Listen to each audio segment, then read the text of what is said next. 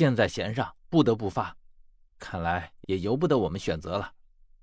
只是现在我们连入口也找不到，再这样下去不是办法啊！就在我话音刚落，我就听到了一个声音在旁边响起，竟然说的是和我一模一样的话。我只听见他重复着我的最后一句：“再这样下去不是办法。”啊！有人在学我说话，而我身边那个声音又响了起来：“有人学我说话。”我立刻张望四周，可是周围连一个人影都没有。十三说：“声音好像是从石龟里面发出来的。”我这才看向石龟的身子，然后沉思道：“难道这人躲在石龟的身子里面？”可是我一开口，这个声音就再一次响了起来：“难道这个人躲在石龟的身子里？”与我一模一样的话，与我一模一样的声音，而且连音调都是一模一样。可是他却只模仿我的声音，对于十三的声音却是视而不见。我于是便不再说话，用肢体语言取代。我指了指石龟的身子，然后和十三走到旁边。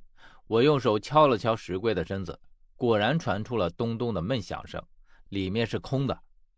十三小声和我说：“哎，说不定这个石龟就是通往下面去的入口呢。”我也小声的和他说：“啊。”应该是有机关，我们找找看。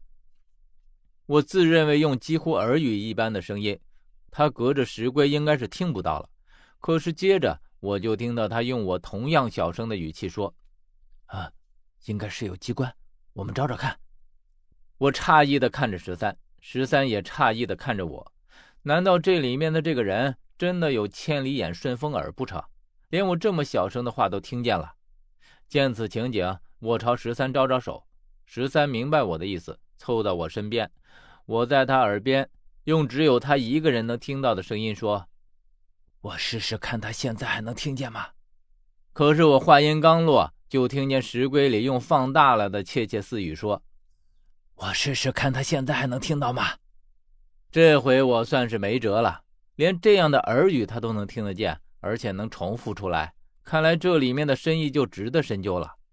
我于是决定先暂时不去管它。既然它能够出现在石棺里面，那么这里就一定有可以打开的机关。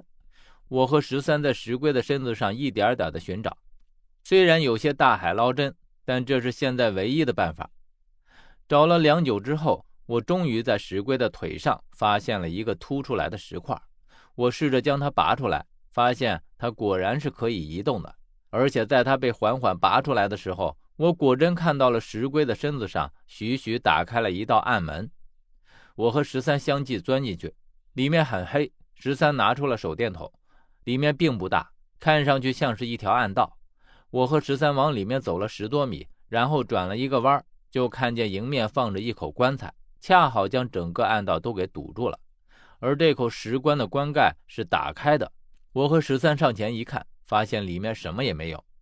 只是在我们凑上前去看的时候，我猛地听到了身后传来了脚步声，然后我们同时转身，十三的手电筒也打了上去。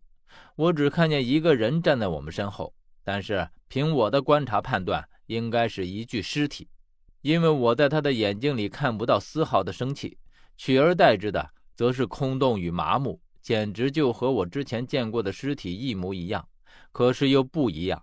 十三，小心！可是我话音刚落，他也张口学我说道：“十三，小心！”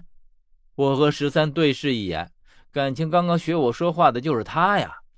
可是我这个念头才刚闪过，我就听见他再次开口说道：“感情刚刚学我说话的就是他呀。”这一次，我的惊讶已经毫不掩饰的体现在了脸上。他竟然连我心里在想什么都能感觉到。直到这时候，我才重新审视着他。而也将他仔仔细细的从头到脚都观察了一遍，之后才发现他与一般的尸体的不同之处。第一，他的耳朵非常大，特别是耳垂，比普通人的大太多了，看起来就像是一个佛像的耳朵那样。第二，他是光着脚的，他的脚也比普通的人大了许多，看着竟然有些不像人脚。第三是他的脸，他的一边脸和寻常人一模一样。可是另一边却是分外的恐怖，并且似乎是一些纹身一样的花纹，一直延伸到脖颈和耳后。可是我虽然看出了他的这些古怪，却不知道他为何会有这样的古怪之处。但是当我看向十三的时候，却发现他的神情并不和我一样，似乎他知道这是什么东西。十三见我疑惑的看着他，这才猜测着说道：“何远，如果我没有看错的话，这应该就是由你号令的昆仑奴了。”昆仑奴。十三点点头。他为什么会出现在这里？